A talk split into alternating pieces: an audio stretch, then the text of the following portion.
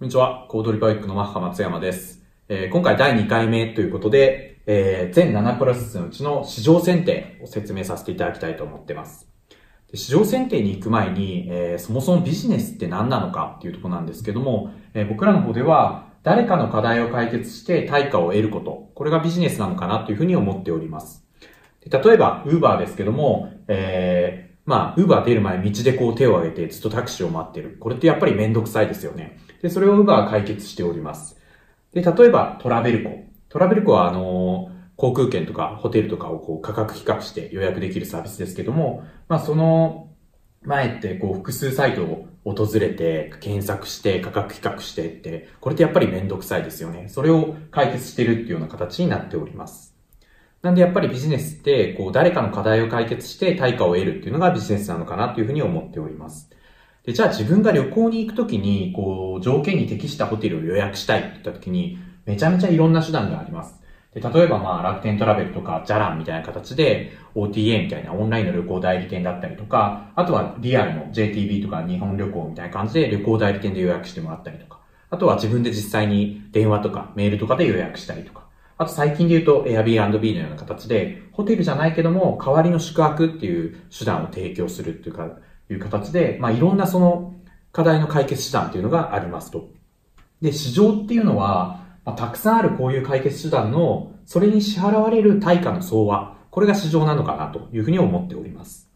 で、ただやっぱり無数にプレイヤーがいますので、これイメージですけども、例えば楽天トラベルとかジャランとか JTB っていう感じで、いろんなプレイヤーがその市場のシェアっていうのを奪い合ってるっていうのが、まあ起きてるのかなというふうに思っております。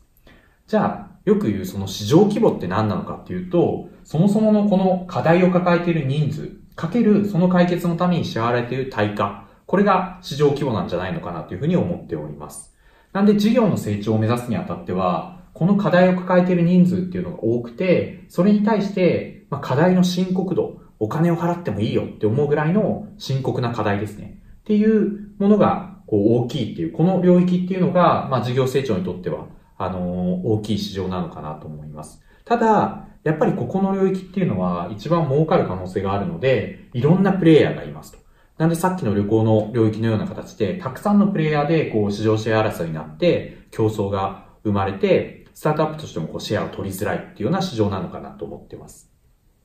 で、まあ、ピーター・ティールは言ってますと。で、ピーター・ティールは、えー、まあ、元、あの、ペイパルの創業者ですね。今、パランティア、こう、代表やってたりとか、あとはファウンダーズファンドで、こう、スタートアップに投資したりもしてますけども、まあ、競争は負け犬をすることだっていうふうに言ってますと。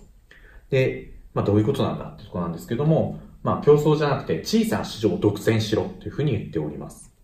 で、例えば、今のテックジャイアント、 GAFA も、一番最初は小さな市場からみんな攻めていましたと。例えば、Google だとこう論文の検索から、どんどん Google, Google マップとか YouTube とかって感じで、もうネットのインフラになっておりますと。で、Facebook に関しても、まあ、最初、ハーバードのこう大学検定から始まって大学にあって高校生に広げて世界中にみたいな感じで、こう、小さなところからどんどん広がっていますと。で、Mac に関しても、まあ PC から始まって、いろんなスマートフォンもそうし iPod だったりとか、えー、AirPods だったりっていう感じでどんどん広がっていきますと。で、Amazon に関しても書籍の EC から始まって CD 始めて、まあどんどんいろんな取り扱い商品広げて総合 EC になっていくって形で、やっぱりみんな小さな市場から始めるっていうことをやっておりますと。で、まあピーター・ティールが言っているのは、えー最初はやっぱりこの小さな市場なんだけども、今後急成長する市場っていうのは競合も少ないですと。なんでその市場を独占すれば、市場の成長率に従って自分のスタートアップも伸びていくっていうことを、まあ、おっしゃってます。なんで、スタートアップにとって、やっぱり今後急成長するけど、今小さな市場、この市場を狙うっていうのが、まあ、重要なのかなというふうに考えております。で、じゃあどうやってその市場を見つけていくんだっけっていうところなんですけども、今回はあの3つ考え方を紹介したいなと思っております。1個目が、え海外の先行事例から考えるということで、これは僕らがあの投資先とか業界の調査をやるときにもよくやるんですけども、えっと、例えば海外のユニコーンですね。を見ていくと、まあ、各領域でどういうトレンドが起きてるのか、中国とかアメリカで、こう、どういうトレンドが起きてるのかっていうのが見えてきますと。数年前で行くと、まあ、例えば、エアビーも出て、グラブ、グラブじゃないや、グラブもそうですけど、ウーバーが出てっていうような形で、えー、またやっぱシェアエコっていうのが来てるよね、とか、そういったいろんなトレンドっていうのが見えてきます。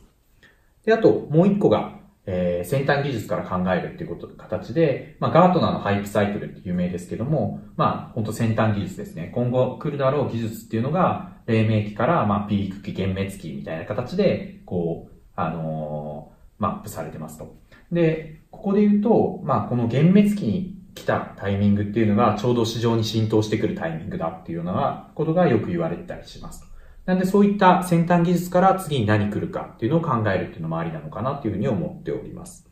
で、あと、メガトレンドから考えるっていうことで、これはちょっとリブライトパートナーズから持ってこさせてもらいましたけども、えっ、と、例えば、少子高齢化もそうですし、自動運転とか、まあ、絶対来るけど、いつ来るかわかんないっていうのは、ことってよくあると思いますと。